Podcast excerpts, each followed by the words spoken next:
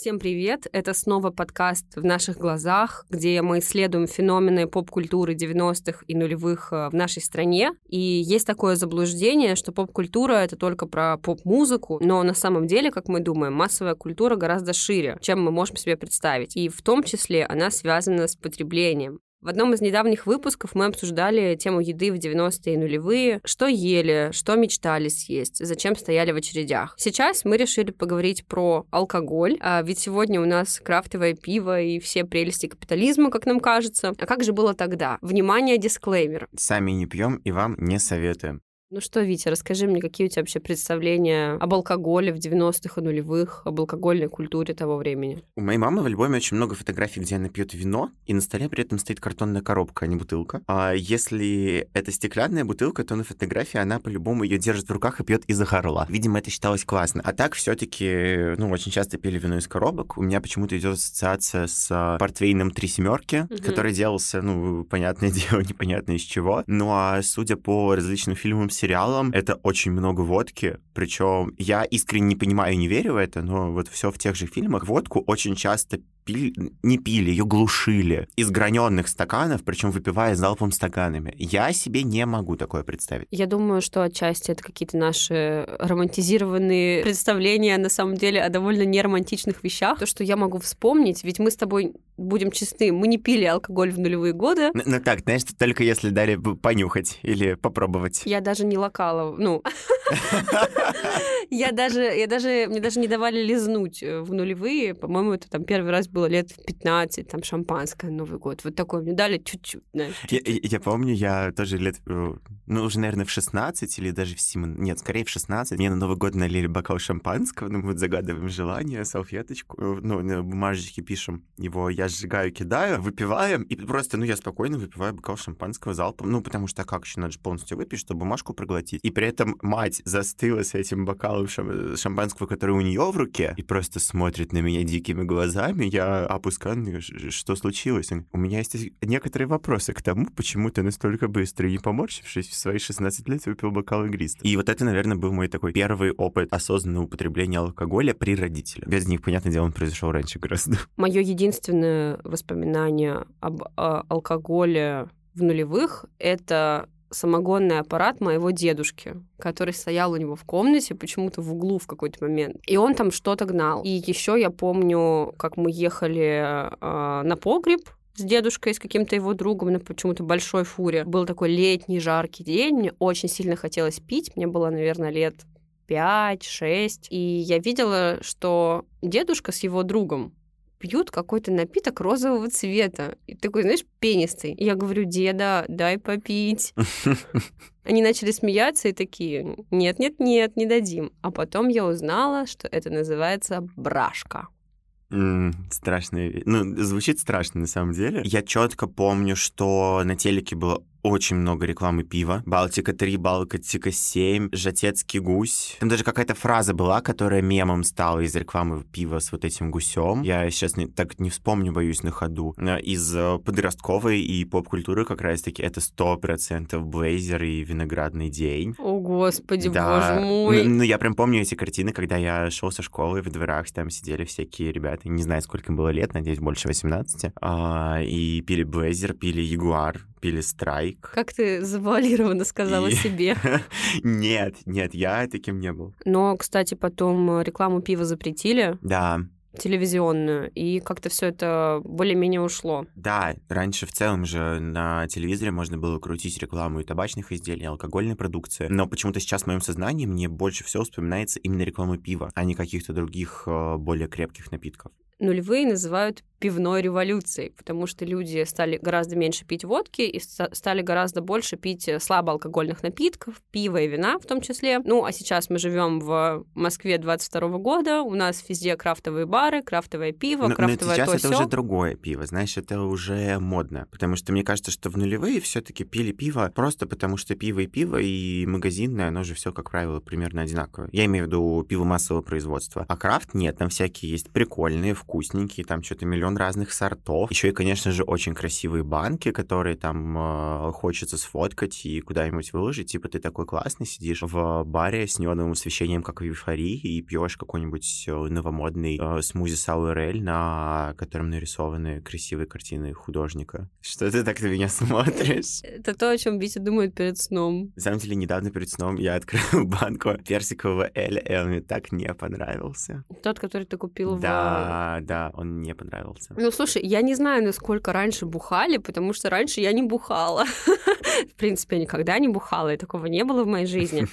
А, но, наверное, да, сейчас как-то изменилась культура питья, возможно. Я не могу об этом судить экспертно, но определенно, живя в Москве, сегодняшний, я понимаю, о чем ты говоришь. И, в принципе, да, наверное, это так, но скорее это правдиво там для поколения 20, 30-40-летних, я думаю. Я даже вряд ли скажу, что 40-летних, потому что я недавно а, был в одном прекрасном ресторане, который напомнил мне... Вот, вот это прям как будто 90-е. Вот все, что там мы обсуждали в нашем подкасте, все, что я когда-либо слышал от моих родителей, это вот прям оно. Причем ресторан находится прям в центре Москвы, и за столиком сидела такая крайне колоритная компания людей 30 плюс, 40 плюс, и вот они пили водку, российское шампанское. Ага, отдельно мне бросилось в глаза то, что потом они забрали с собой э, коробку недопитого сока в прозрачном целлофановом пакете. В прозрачном целлофановом пакете? Подожди, в обычном пакетике маленьком? Да, да, да. Они туда сок вылили? Не, нет, они забрали коробку. Ну, ну, просто очень забавно, знаешь, когда люди выходят из ресторана такие в очках, ну, потому что как еще идти в ресторан, если не в костюме, ты меня извини. Ну, солидно. Ну, вот. И вот этот солидный мужчина несет в руке прозрачный целлофановый пакет с э, полупустой коробкой сока. На мой взгляд, это было очень забавно. А если все-таки пытаться задуматься о том, что пили больше именно в 90-е, а не в нулевые, то у меня есть ощущение, что это были всякие ликерчики. Ну, э, судя по тому, потому что, по крайней мере, там вот э, моя мама, э, ее подруги, моя бабушка в том числе, такие условно женские напитки, кофе с ликером, Бейли, Самаретта, все вот эти. С другой стороны, если обращать внимание на, допустим, вот мужскую часть моей семьи, то на каких-то праздниках всегда ценится коньяк. И, по крайней мере, мои сверстники не пьют коньяк. А, слушай, я тоже не знаю, чтобы кто-то из наших, э, из нашего окружения пил коньяк, но вот у меня тоже в голове есть представление об Арарате. Там угу. Арарат, пять звезд, да. вот это вот все. Э, моя мама иногда им лечится. У нее был ожог какой-то в серьезной степени. И первое, что она мне сказала, беги за коньяком коньяком Арарат. Есть, условно, апероль, да, который mm-hmm. там классно выпить летом, а так в основном как будто бы вот этим конвенционально девчачьим напитком стали вермуты. Мартини, что... да, бьянка. да, да, да, да, mm-hmm. потому что сладенько, потому что развести не очень крепко, как будто бы легко. Давай, может быть, попробуем позвонить моей маме и узнаем, что на самом деле пила молодежь в 90-е. Возможно, мы с тобой очень сильно ошибаемся, и это были далеко не только коньяк и всякие ликеры в начале 90-х, 91 92 это спирт-рояль. В красивых таких бутылках, э, красная с белым, мы не пили его в больших количествах, дед купил его только один раз. Видимо, потом что-то не пошло. Потом пошла мода на ликеры. А, были такие ликеры молочные, киви ликер. Они были ядреного цвета, то есть такой ядреный зеленый, насыщенно белый, а, насыщенно синий. У соседки эти бутылки с чуть-чуть недопитым ликером стояли на самом видном месте. То есть была такая полка на кухне, и в виде украшения стояли стояли эти бутылки. И это не казалось чем-то смешным. Они потом покрылись пылью, что-то еще. Ну, вот такими бутылками украшали. Что у нас было в баре?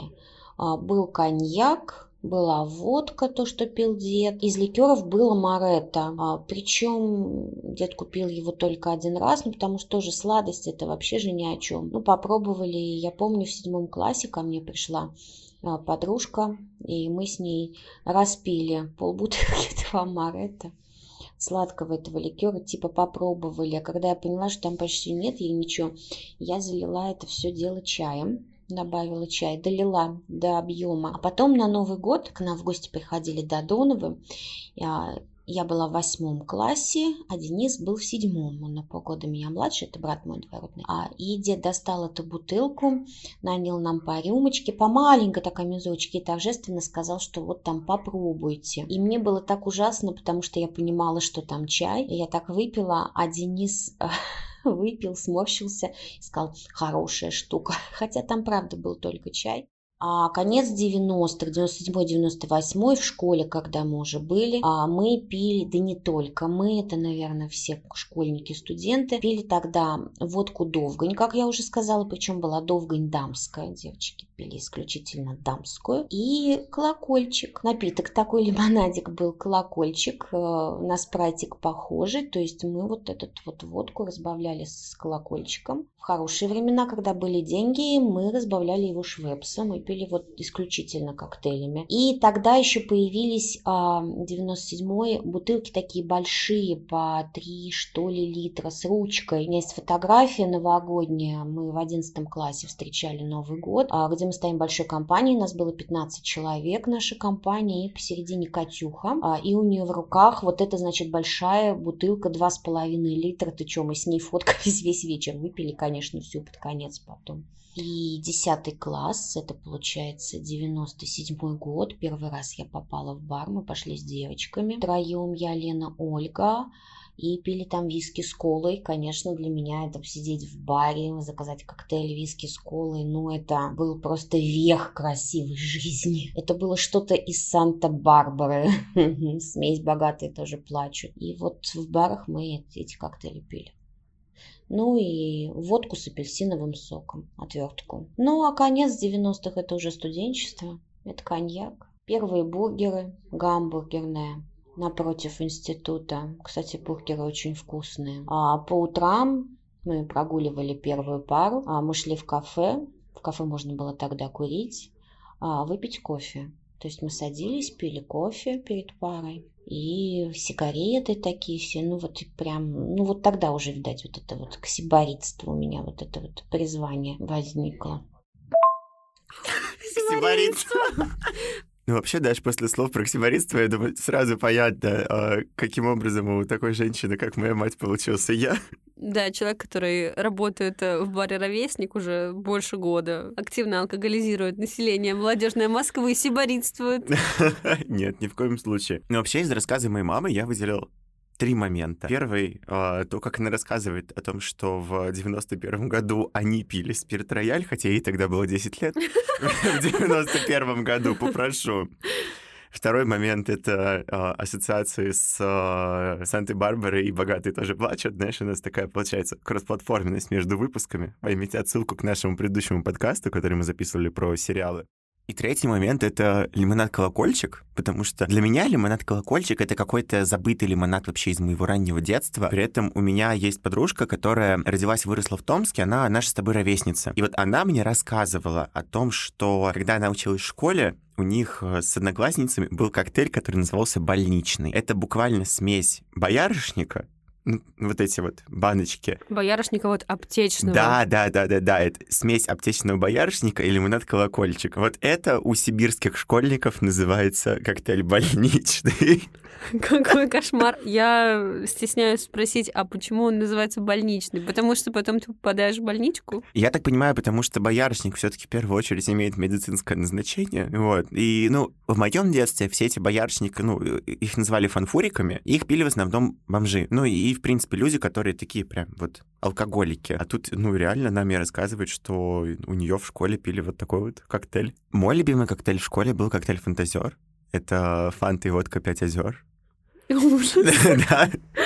И, и, конечно же, на школьных вечеринках вот, ну, было модно, да, действительно, вот то, что моя мама рассказывает, она в конце 90-х, то, что уже будучи студенткой, вот это коктейль «Отвертка», да, конечно, водка с апельсиновым соком, и это было модно даже вот в мои школьные годы, мне кажется. Слушай, я когда готовилась к подкасту, пыталась выяснить, сколько на самом деле пили в 90-е, чтобы понимать примерно, насколько это все было страшно в объемах. В 90-94 годах э, был резкий рост смертности в России, аж на 40%. Его связывали с реформами, с переходом к капитализму, к демократии, и тогда Бориса Ельцина, который был первым президентом, обвиняли в геноциде русского народа, особенно коммунисты, и тогда Кремль вообще с трудом сумел предотвратить его импичмент. Но недавно стэнфордские ученые исследовали причины смертности тех лет в России. И как ты думаешь, каким выводам они пришли? Я только сегодня начал свое утро с э, просмотра эпизода сериала «80-е». Там вначале есть такие, значит, небольшие исторические вставки, и там как раз э, говорилось о том, что вот э, сухой закон и антиалкогольная политика, которые пытались вводить в 80-х, она очень сильно вызвала домашнее производство алкоголя, те самые самогонные аппараты, о которых ты говорила, то, что он был у твоего дедушки. И есть ощущение, что могли просто травиться от домашнего алкоголя, когда в 90-х на рынок нахлынуло резко большое количество крепкого алкоголя, еще и не очень дорогого, потому что акцизы вводились уже уже позже, уже в конце 90-х. Слушай, это действительно так. Э, людей убивала водка, и ученые это связывают с тем, что закончилась антиалкогольная кампания, которую проводил Горбачев, действительно. Но он сам в 2015 году в интервью признался, что кампания была ошибкой из-за того, что компания, которую он начал в 1985 году, сократила работу алкомаркетов, их стало гораздо меньше, они стали работать там с двух до семи, и в той же Москве алкомаркетов стало в 10 раз меньше – Люди начали гнать алкоголь дома, он был низкого качества, они начали травиться, и таким образом, да, пивзаводы простаивали, население в итоге стало пить меньше, но появилось гораздо больше нелегального алкоголя, и люди стали больше умирать. Как показывает э, статистика сейчас, действительно больше пьют слабоалкогольных напитков. И если говорить про 90-е, я нашла данные Роспотребнадзора, говорят о том, что от всех продаваемых алкогольных напитков э, в стране в 90-е 30-40 был паленый алкоголь только в нулевые, когда у нас улучшилась экономика, ужесточился там госконтроль, там товарные знаки, акцизы и все такое прочее, то потребление легальной э, алкогольной продукции возросло. И поэтому у нас стали пить гораздо больше пива и вина. Но Парадокс интересный я нашла. А, в 2001 году самогонный аппарат может купить любой желающий. С 2001 года сняли запрет. И вот как раз, наверное, в это же время мой дед решил его купить. Мой дед э, делает вино и делает много всяких напитков. Он в какой-то момент разочаровался в магазинах алкоголя, потому что это все химия. Вот то ли дело, как было тогда, 80-х, а в 90-м году все резко начало портиться, и вообще в нулевых и коньяк ужас, и все напитки ужас. Поэтому в какой-то момент он начал делать все эти напитки сам. Это вот, кстати, к вопросу о том, да, как люди переживали вообще отношение к алкоголю сквозь 90-е нулевые. Он сам делает абсент, он делает коньяк, он делает бехеровку и еще всякие напитки с травами, которые, ну, на самом деле являются аналогами существующих торговых марок. Он буквально там ездит в поля, собирает травы, как-то их обрабатывает, что-то еще. А, много там разных настоек на фруктах, ягодах. Знаешь, к чему вот это? Я не могу себе представить, чтобы каждый человек, кто там э, в 90-х, э, в меньшей мере значительно в нулевых и в конце 80-х занимался э, дома самостоятельным производством алкоголя, настолько бы запаривался со всем этим, как это делает мой дедушка. Ну, потому что я буквально, когда там приезжаю летом на дачу, я вижу, сколько он в это вкладывает сил, как он на самом деле кропотливо все это делает. Я понимаю, что ну, вряд ли так делали все. Я хочу узнать, э, где в основном пили, потому что, мне кажется, это интересный вопрос. Мы сегодня в основном пьем в барах, в Москве, по крайней мере. Где пили наши родители на улице, дома, в барах, в ресторанах, не знаю, в клубах, еще где-то. Сложно ли было достать хороший алкоголь? Сколько он тогда стоил? Какие были популярные алкогольные бренды? И как все-таки обстояли дела с паленкой? А, давай позвоним моей маме и спросим. Как говорила моя бывшая начальница, это была эпоха спирта роял. По-моему, как-то разводился. Честно говоря, этим не занималась и не знаю, не могу пояснить. Некоторые люди, это прям символ молодости их, да, это вот просто эпоха, эпоха спирта роял. Мы заканчивали 11 класс, нам было 16 лет. Мы с моей подругой Таней пошли в магазин и совершенно спокойно 16-летние девочки с бантиками купили себе бутылку пшеничной водки. Это была 90-я такая эпоха баров, баров, а, не ресторанов, а именно баров. А, из алкогольных напитков вспоминается почему-то череда ликеров всевозможных, бесконечных ликеров, вот этих разноцветных, да. Крепкий алкоголь Ну, был, да, вот эта водка «Зверь», э, водка «Черная смерть».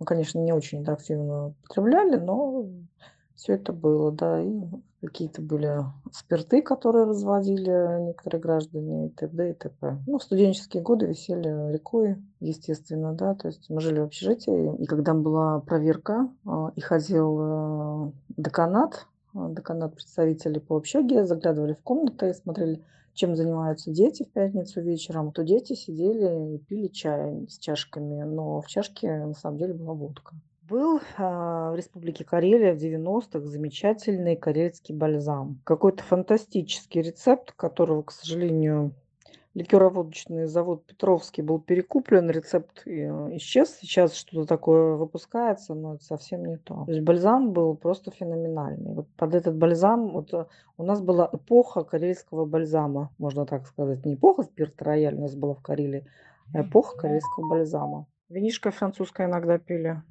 Дюбана, я помню, было вино такое, да. Французское аперитив, что ли. Там когда-то с моей подружкой Таней, с той, с которой мы в 16 лет ходили за водкой. Вот нам с ней однажды подарили ящик французского вина. Потом что было? Сангрия была, сангрия. Сангрия тоже ведрами почему-то. Там полуторалитровые такие бутылки были большие, по моей памяти. То есть вот, как бы полтора литра сангрии можно было выпить. Паленый алкоголь прокомментировать я никак не могу. Такое не употребляла. Мама у тебя была девушка красивая, поэтому ее пытались напоить исключительно качественным алкоголем. Хорошего качества дорогой алкоголь у меня ну, просто не поступал в то время в Россию. То есть он, конечно, поступал, но, наверное, не продавался массово. То есть действительно было, я думаю, много фальсификата. Фальсификат был во всех, наверное, пищевых каких-то продуктов того времени. Много было всякой дряни. Юппи, там прочая дрянь, вот которая растворялась, там просто добавив воды. Вот этого говна тоже много продавалось. И люди реально разводили спирт, что там такое бодяжили. Но а, у меня, честно говоря, не было таких вот каких-то тусовок, где бы ужирались всем вот этим. Поэтому я просто знаю понаслышке, что это было. Обычно мы приходили вот в те же бары, да, о которых я рассказывала многочисленные, просто приходили и все там покупалось наливалось. Э, девушки э, интересные, такие как мы с моей подругой Таней, с которой мы ходили за пшеничной водкой 16 лет. Вообще на алкоголь мало тратились, честно говоря. Да, анекдотический случай про бары. Вот. Пришли мы однажды в бар с моей подругой Таней, с которой мы ходили за пшеничной водкой в 16 лет, и сидим. И вдруг открывается дверь, и заходит твой дед. Дед ехал с работы и зашел туда. Смотрит, мой папа смотрит на меня, я смотрю на него, он разворачивается и уходит. И дальше тишина. И я не говорю ни слова маме, а и он не говорит ни слова маме. Вот такая история. Я, во-первых, э, я не знаю, кто придумал название водки Черная смерть. Что это за агрессивный маркетинг или маркетинг? Я не знаю, как правильно. А водка зверь тебя не, не смутила? Нет, сначала, наверное, ты пьешь водку зверь, а потом ты пьешь водку Черная смерть. И вот думаю, станешь зверем или наступит черная смерть. Ну вот из вкусного, хорошего моя мама вспомнила только карельский бальзам. Но карельский бальзам на самом деле и до сих пор хорош. Я его пила недавно. Отличная да? вещь. Да, да. Ты Слушай, не пробовал, да? Я не пробовал, но это звучит как какая-то кейсовая история. Это региональная ну, история, да. да, да, да, да. Потому что я, допустим, вообще в первый раз слышу, я знаю, что есть вот рижский бальзам, который, я так понимаю, был известен в принципе на постсоветском пространстве, а вот карельский бальзам нет ни разу. А, меня на самом деле удивил момент с э, французским вином, с ящиком французского вина. Я не знаю, как моя мама, кто ей подарил ящик французского вина в те годы. Мне кажется, тут важный вопрос, было ли оно реально французским. Если она до сих пор помнит то, что это был ящик именно французского вина, то, наверное, они проверяли, потому что если бы они обнаружили, что на самом деле оно не французское, это была бы другая история. Просто все ее вот такие питейные истории алкогольные, как ты понял, связаны с ее подругой Таней. С которой они в 16 лет ходили покупать пшеничную водку, да?